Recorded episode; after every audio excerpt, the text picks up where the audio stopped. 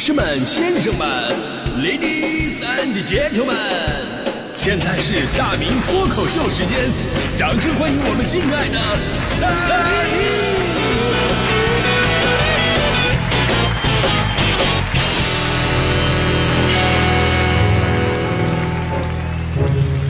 好，欢迎各位来到今天的大明脱口秀，我是大明。呃，很多朋友都知道了啊，我下周呢就要年休了。呃，这一期呢是我年休之前的最后一期脱口秀。呃，我也说了我年休的原因，一个呢是两年没休息了啊，不仅没年休，节假日都没休过，所以呢真的要好好歇一下。另外呢也是最近身体呢出现了一些问题啊，要到医院去看一看，调理调理。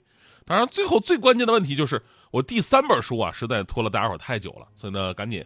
呃，趁着这个时间呢，把最后一部分书稿给完成。那说到最后一部分书稿呢，我特意给大家伙留了一个篇章，叫十问。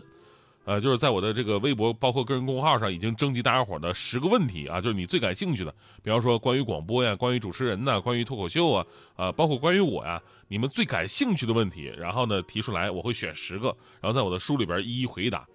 昨天呢，我就把征集大家伙问题的帖子我发出去了，一发出去。目前收到最多的问题，大家伙最感兴趣的问题就是我年休了谁来带班 而且是那种满怀期待的感觉。哎呀，哎，当时我这说说实话，我这心呢，我的心怎么说呢？就老话讲，人走茶凉，我就感觉我这比这还惨，这人还没离开呢，茶先被人端走了。我这，其实我也挺害怕，你说万一我下周不在，节目收听率上去了怎么办？那人呢，总是得休息啊，不仅是身体休息，还有脑子，脑子得休息啊。今天咱说的不是说这个关于秀智商下限的话题吗？人的智商啊，其实都差不太多，没有说谁特别的愚蠢。但是你有没有发现，就是当你特别紧张的干完一件事之后吧，脑子里边就完全是一种瘫痪的状态了。我最开始发现这个问题呢，是我在上学的时候玩那个 CS，就是反恐精英游戏。你说 CS 对战的那节奏多快呀！人的各种反应能力在这里边可以说发挥到极限了，可以说是精神高度集中，一玩玩一天。但是呢，等我跟我朋友玩完下机的时候，整个人呢，我你就看吧，就跟那个植物大战僵似的行尸走肉一样，眼神都是涣散的，就眼睛明明睁得很大，但你愣是看不出他看的是哪儿。然后你跟他说一句话，就咱俩吃点啥呀？然后对方眼神还是那种涣散着，反应半天，然后回复你一句：“啊，”行行是什么菜系啊？对吧？你包括现在做节目啊，做节目也是一样。无论是写稿子还是平时上节目，都需要咱们大脑百分之百投入。你们觉得，哎呀，这主持人那在节目当中反应好快呀？你看各种那个勾心斗角，呃，勾那这词儿不太好，尔虞我诈，呃，不是那个插科打诨啊，总是什么话都能接得上。哎呦，反应太快了。但是我跟大家伙说，说实话啊，就是等我们下了节目，立刻就换了个人。那个劲儿一泄，就整个人呐，就是谁都不想理，大脑一片空白的状态。大迪就是典型嘛，下了节目你就问他，大迪今天讲了什么话题？大迪肯定一脸茫然啊，忘了啊。我也是，我也是，我每天上节目之前吧，我其实我也就睡三四个小时，但是这节目当中你根本听不出来，但是一下节目，整个人我就睁不开眼睛了。有的时候我得开车回家，开车回家这种状态太危险了，怎么办呢？我就去楼下小卖部买那个巧克力来提神。然后到小卖部，我张嘴就问老板：“老板有没有那个德芙电池？”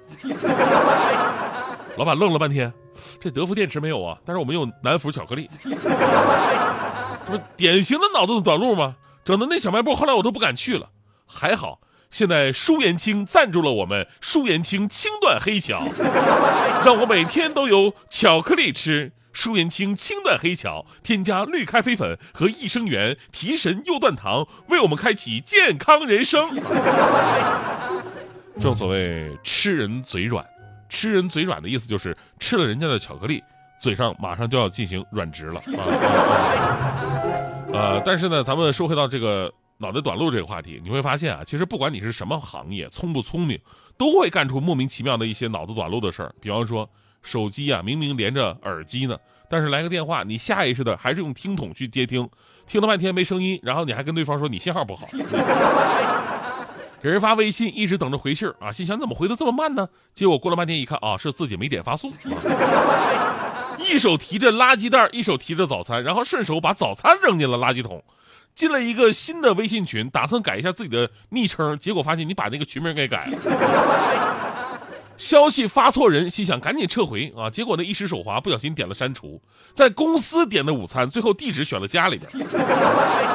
煮方便面，等面煮的差不多的时候呢，打开放调料了，结果呢调料不小心洒手上了，下意识的把手放在锅里边涮了一下。哎呀，呃，刚才我跟你说说的这些，有一个算一个的，我都干过。我这，因为平时下节目啊，包括我平时写完稿子呀，我都是大脑空白的状态，就你们看不见，我的家人能看见。所以我妈一直认为我在智力这方面是有问题的，她一直觉得我能干这个行业能干这么久，完全是行业的包容。所以呢，今天我必须要要给我们这些爱用脑的人士证明一下了，那就是用脑过度啊，真的会导致大脑短路。所以呢，我们这些热爱思考的人应该被更多的关爱。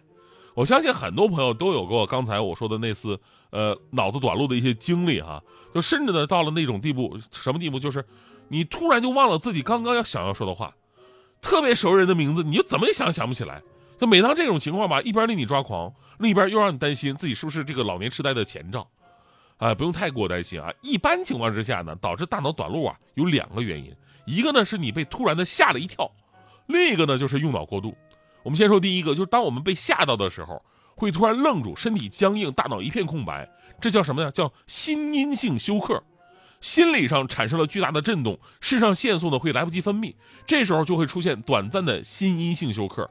这种休克呢，会让我们的血压立刻下降，血压低啊，不足以支撑，呃，血液冲向大脑，于是大脑也是供血不足了，什么思维能力啊、判断能力通通没有了，所以大脑才会空白，包括肌肉也是一样，供血不足，浑身都僵住了，就跟那个傻狍子一样。为啥说是傻狍子呀？对吧？为什么不是傻马、傻驴呢？对吧？傻狍子，因为你一吓唬它，要是猫的话，猫立刻就跑了，但狍子这种动物，它会立刻站住。嗯，谁叫我？发生什么事儿？我要仔细看一看。这是很正常的一种生理反应，对吧？而另外一种用脑过度呢，就是我们需要小心的事儿了啊！因为我们大脑运转的时候，需要我们持续的投入注意力才能保持专注，这个过程当中会消耗大量的能量，所以呢才会出现疲劳的症状。而短路带来最大的悖论是什么呢？就是你越努力越使劲儿，效率就越慢。就好像你在家里边找东西，你越想找越找不着，等你不想找了，哎，自己蹦出来了，就那么烦人。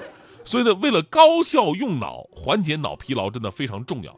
记住三点：第一呢，就是时不时的发发呆，放空大脑；第二呢，就是一定要睡好，睡眠不充足，脑子里的垃圾信息得不到清理；第三呢，就是工作的时候一定不能分心，就是你同时进行多项任务，看似啊，我我我这个好像做了很多的事儿，但其实会让我们的效率变慢，而且出错率增高。